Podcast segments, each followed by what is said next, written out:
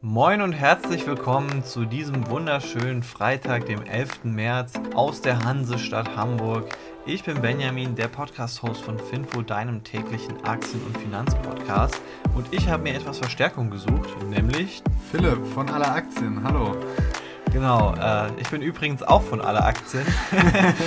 also ähm, für, für alle, die das nicht wissen, ich arbeite eigentlich bei aller Aktien als Aktienanalyst, Philipp genauso. Wir machen sehr viel da gemeinsam und dann noch so als Nebenprojekt Finfo. Und das Ganze hier wird dir übrigens präsentiert von Scalable Capital. Das ist ein moderner, cooler Neo-Broker, der uns dabei unterstützt, so ein bisschen die Aktien-News in die Welt hinauszutragen. Wenn du dich dafür interessierst, könnte dich vielleicht interessieren, ist nämlich ein ziemlich cooles Angebot kannst du auf scalable.capital-finfo ein Depot eröffnen. Das äh, gibt dann auch direkt 20 Euro Startguthaben, wenn du die Aktionsbedingungen erfüllst. Die ist ziemlich locker, einfach zweimal Sparplan machen und äh, dann geht es los. Dann äh, unterstützt du uns und kannst handeln. So, kommen wir mal zu den Themen für heute. Und da fängt es zuallererst an mit der EZB. Dann kommen wir zu China, BMW, Telekom, Amazon und zu guter Letzt eBay. Ich als Gast habe jetzt die Ehre, auch direkt mit dem ersten Thema loszulegen, nämlich mit der EZB. Die hat jetzt nämlich verkündet, dass sie die Anleihenkäufe, die ja aktuell laufen, ähm, schneller drosseln will als eigentlich geplant. Ursprünglich sollten die noch ein bisschen länger als diesen Sommer laufen. Jetzt ist es aber so, dass sie tatsächlich schon diesen Sommer auslaufen sollen. Die Entscheidung, die da getroffen wurde, war gar nicht so einfach. Also da gab es viele Kontroversen. Letztlich wurde sich aber für einen Plan entschieden, bei dem diesen Sommer das Ganze jetzt beendet wird. Es wird nochmal kurzfristig erhöht, zwischenzeitlich auf 40 Milliarden äh, Euro. Dann geht es wieder runter, also ein bisschen hin und her. Ja, ich habe gehört, das soll so erhöht werden, weil die tatsächlich so eine maximal, also so eine Vorgabe haben, wie viel die aufkaufen müssen und dann haben sie sich einfach jetzt dafür entschieden, das noch schnell durchzupressen, damit sie dann quasi genau. aufhören können damit.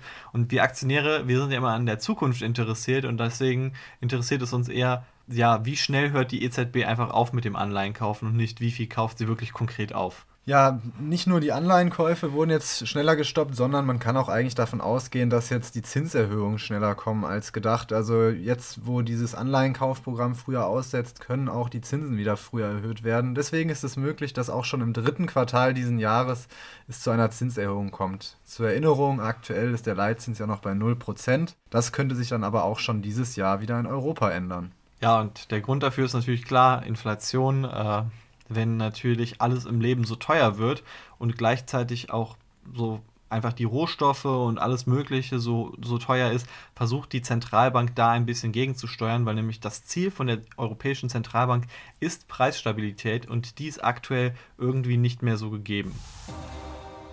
Als nächstes kommen wir zu den chinesischen Aktien und die sind wie üblich gefallen natürlich.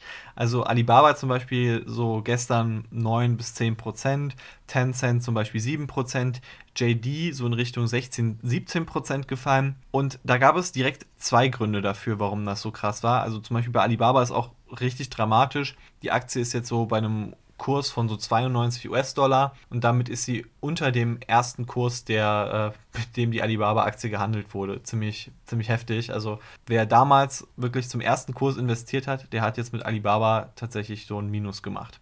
Also der erste Grund dafür ist die SEC, also die amerikanische Börsenaufsicht, die hat sich dafür entschieden, äh, fünf Firmen in den USA von der Börse zu nehmen. Und zwar, weil sie einfach die Anforderungen der SEC nicht erfüllen. Zum Beispiel war auch Yum China darunter, aber es waren tatsächlich eher kleinere chinesische Unternehmen, die finde ich auch an der Börse nicht so relevant sind. Tut mir aber auf jeden Fall leid für alle Yum China Aktionäre, weil das war tatsächlich das bekannteste Unternehmen unter den fünf. Und der zweite Grund, den fand ich eigentlich ein bisschen dramatischer, ähm, nämlich das war, es gibt eine Verschwörungstheorie aktuell und die hat das chinesische Außenministerium jetzt auch geteilt und beziehungsweise China hat die auch so ein bisschen verkündet, dass sie daran glauben tatsächlich oder teilweise daran glauben, nämlich dass das US-Militär in der Ukraine ein Biowaffenlabor hat und ja, also Biowaffen sind meines Wissens gar nicht erlaubt weltweit. Also ähm, alle Länder der Welt haben sich eigentlich darauf geeinigt, dass sie nicht an Biowaffen forschen und sowas. Und dass die USA angeblich in der Ukraine an Biowaffen geforscht hätte. Es klingt halt so ein bisschen so, als ob sich China mit Russland da so verbrüdern würde und dass sie dann das so ein bisschen als den Grund für einen Krieg äh, vorschieben. Also das wird zumindest mal jetzt so ähm, in den Medien heiß diskutiert. Und die USA weisen das auf jeden Fall zurück, dass das Fake News sind. Und jetzt hat man auch da so ein bisschen Angst an den Märkten, dass eventuell die USA noch China sanktionieren, so als eine Art Unterstützer von Russland. Kommen wir wieder zurück nach Deutschland und da hat BMW jetzt die Zahlen für das abgelaufene Jahr präsentiert. Die waren rekordverdächtig, ja, die waren tatsächlich sogar Rekordzahlen. Und zwar hat das Unternehmen 12,5 Milliarden Euro Gewinn gemacht. Zum Vergleich, das ist dreimal so viel wie im Krisenjahr 2020. Und da hat sich das Management gedacht, erhöhen wir doch direkt auch die Dividende um den gleichen Faktor. Die ist jetzt um das Dreifache auch angestiegen. Für alle, die jetzt schon ihren Taschenrechner rausgeholt haben, vorher lag die Dividende bei 1,90, jetzt liegt sie bei 5,80 Euro.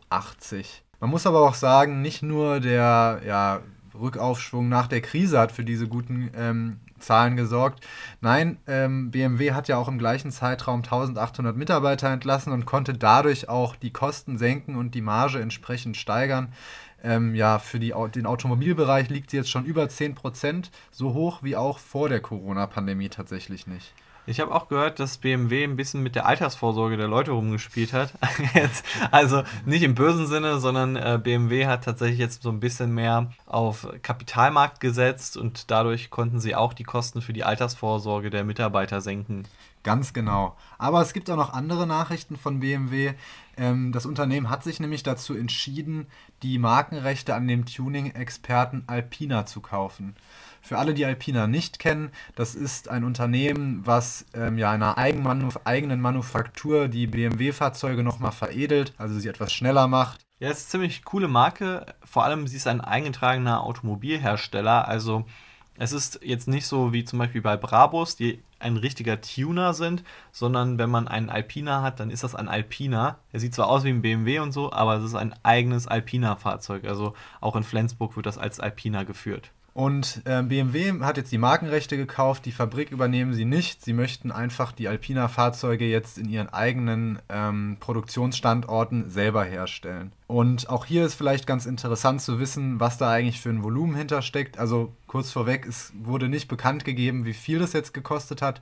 Ich schätze jetzt aber mal nicht, dass es besonders viel Geld gewesen ist, weil ähm, Alpina stellt selbst im Jahr ungefähr 2000 Fahrzeuge her, ist also nicht die Welt. Das sind so etwa 100 bis 120 Millionen Euro Umsatz im Jahr. Als nächstes geht es um die Telekom und die war gestern 2% im Minus, weil die startet jetzt den Verkauf ihres Funkturmgeschäfts. Also äh, wer sich so ein bisschen mit Telekommunikation auskennt, man braucht sogenannte Basisstationen, um die, das ganze Mobilfunknetz aufrechtzuerhalten. Und normalerweise sind die an solchen Funktürmen, wie zum Beispiel Telekom welche hat, aber auch also das größte Unternehmen in diesem Markt ist American Tower, beziehungsweise in Europa Cellnex. Und an denen hängen auch meistens die äh, ganzen die ganzen Empfangsstationen dann von zum Beispiel Telekom, von Vodafone und von O2. Also die, da werden einfach direkt mehrere Sachen von mehreren Telekommunikationsunternehmen an einen Turm dran gehangen. Und das ganze Geschäft soll so bis zu 18 Milliarden Euro wert sein. Also die Telekom versucht dann einen guten Preis rauszu rauszubekommen. Potenzielle Käufer könnten eben, wie gesagt, Cellnex oder American Tower sein. An sich gibt es auch so ein paar Finanzinvestoren, die da wohl interessiert sind. Und eventuell wird sogar spekuliert drauf, ob nicht sogar die ehemalige Vodafone-Firma äh, Vantage Towers auch sich vielleicht dieses Funkturmgeschäft sichert. Also das ist halt ein anderer Funkturmbetreiber, äh, der an der Börse ist. Und warum macht die Telekom das eigentlich alles? Also Funkturmgeschäft ist relativ interessant. Also zum Beispiel American Tower ist zum Beispiel in den letzten Jahren unglaublich gut gelaufen. Aber die Sache ist so ein bisschen äh, 5G, der Ausbau davon ist recht teuer und die Telekom hat nun mal schon viele Schulden. Da wollen sie ein bisschen Entlastung, indem sie zum Beispiel diese Funktürme verkaufen. Außerdem will die Telekom auch immer noch die Mehrheit an T-Mobile besitzen und dafür müssen sie kontinuierlich Aktien von T-Mobile kaufen und äh, das könnte auch teuer werden. Deswegen lieber eben die eigenen Funktürme verkaufen und sich stattdessen dann ein paar T-Mobile-Aktien sichern. Kommen wir nun zu Amazon. Da gab es wirklich brisante Neuigkeiten, zumindest wenn man die Kursbewegung an der Börse dafür zu Rate zieht. Die Amazon-Aktie ist nämlich um ja, 6% jetzt aktuell gestiegen. Ähm, Grund dafür waren zwei Dinge. Einmal hat Amazon bekannt gegeben, dass sie ein Aktienrückkaufprogramm starten wollen. Und zwar in Höhe von 10 Milliarden US-Dollar. 10 Milliarden US-Dollar hört sich jetzt natürlich erstmal sehr viel an, aber ein kurzer Blick auf die Marktkapitalisierung von Amazon zeigt, das sind gerade mal 0,7 Prozent. Also ähm, ganz, ganz kann man diesen 6 Prozent Sprung damit jetzt noch nicht erklären. Es gab aber noch eine weitere News und zwar wird Amazon jetzt einen ja, relativ großen Stock-Split durchführen und zwar im Verhältnis von 20 zu 1. Das heißt, wer jetzt eine Amazon-Aktie hat, wird in Zukunft 20 im Depot haben. Ähm, und ja, das ist eigentlich, denke ich mal, auch einer der Hauptgründe für den Aktienkurs, dass der nach oben gestiegen ist.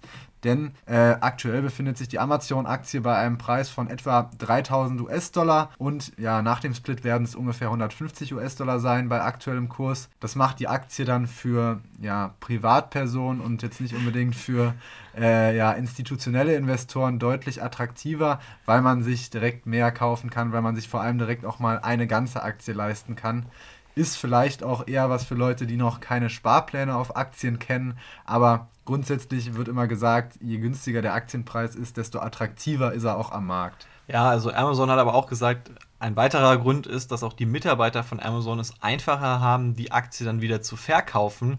Weil aktuell ist es so, wenn man zum Beispiel die Aktie verkaufen möchte, dann muss man ja immer ein ganzes Stück davon verkaufen und dann ist man direkt bei 3000 Dollar. Ist ein bisschen unschön für die Mitarbeiter und ich denke, es hängt auch ein bisschen damit einfach zusammen, dass Amazon jetzt, also die schenken ja ihren Mitarbeitern immer so pro Jahr eine Aktie. Das war zumindest mal früher so die Regel. Mittlerweile ist die Aktie so teuer geworden, dass dieses Programm einfach auch zu teuer geworden ist praktisch. Und ich denke mal, die Idee ist jetzt einfach, dass man da praktisch die Anzahl der Aktien, die man an Mitarbeiter verschenkt, reduzieren kann.